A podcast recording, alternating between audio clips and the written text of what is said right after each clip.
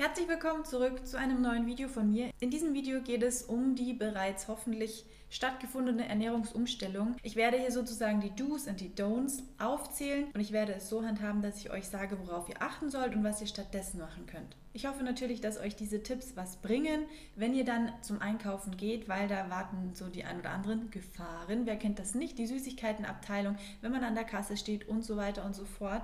Aber ich fange jetzt an mit dem ersten Don't und zwar geht nicht hungrig einkaufen. Das ist ganz gefährlich. Das kenne ich von mir selber.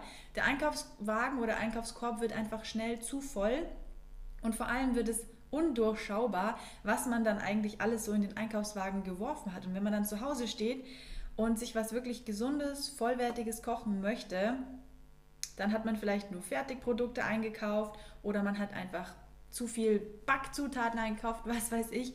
Aber eben geht nicht hungrig einkaufen. Stattdessen geht wirklich gesättigt in den Supermarkt, vielleicht, vielleicht sogar gleich nach dem Essen. Und ein nächstes Don't geht nicht ohne Plan einkaufen, weil das verleitet dann auch wirklich dazu, Schrott zu kaufen, sage ich mal, sondern überlegt euch vorher, also ein Du, macht euch vorher eine Liste, einen Plan, ähm, schreibt euch eine Einkaufsliste ganz bewusst und achtsam, was habt ihr nicht mehr zu Hause, was möchtet ihr nachkaufen, welche Rezepte möchtet ihr vielleicht umsetzen, welches frische Obst und Gemüse braucht ihr in der nächsten Zeit und vor allem, schaffe ich das alles, was ich einkaufe, alleine oder schaffen wir das zu zweit? Weil ich kenne es selber. Bei mir war es früher auch so, dass ich oftmals, wenn ich hungrig einkaufen ging und wenn ich ohne Plan einkaufen ging, so viel gekauft habe, was wir gar nicht essen konnten sozusagen. Und dann ist das ein oder andere Lebensmittel im Müll gelandet und das sollte man natürlich wirklich versuchen zu vermeiden. Ja, das nächste Don't, dass man gemütlich durch alle Gänge schlendert und sich sozusagen beim Einkaufen inspirieren lässt. Das ist auch ganz, ganz, ganz gefährlich, weil ähm, die Abteilungen natürlich schon auch dementsprechend zwar sortiert sind. Das heißt, neben dem super guten Olivenöl steht vielleicht auch ein weniger gutes Olivenöl oder steht vielleicht auch das Rapsöl oder das Sonnenblumenöl, das sehr, sehr viel Omega-6-Fettsäuren enthält, was natürlich nicht gesundheitsfördernd ist.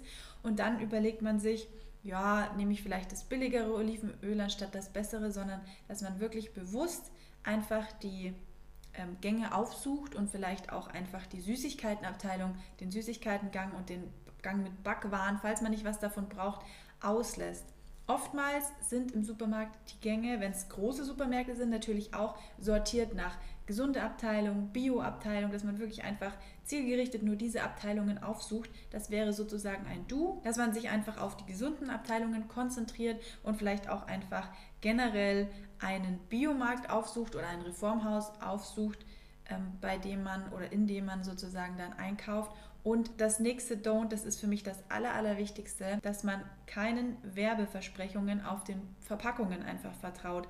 Weil natürlich sitzen Marketingteams hinter der berühmten Schokocreme oder den klassischsten, berühmtesten Gummibärchen und wollen natürlich, dass man das kauft, sobald man vorbeigeht, sobald man Augenkontakt hat mit dem Produkt, sondern versucht wirklich euch da nicht verführen zu lassen, auch wenn ihr was gut findet. Auch in der gesunden Abteilung kann es manchmal sein, dass das eine oder andere schwarze Schaf sozusagen darin enthalten ist. Also das Du wäre an dieser Stelle, achtet wirklich hinten auf die Zutatenliste, lest euch das durch, vergleicht auch Produkte, wenn ihr ein Produkt findet, wo wirklich Zucker enthalten ist, sucht vielleicht nach Alternativen, denn ähm, dann wisst ihr sozusagen auch für die ganzen nächsten Male schon, wenn ihr eben dann Vorarbeit geleistet habt, wo ihr zugreifen könnt und wo nicht.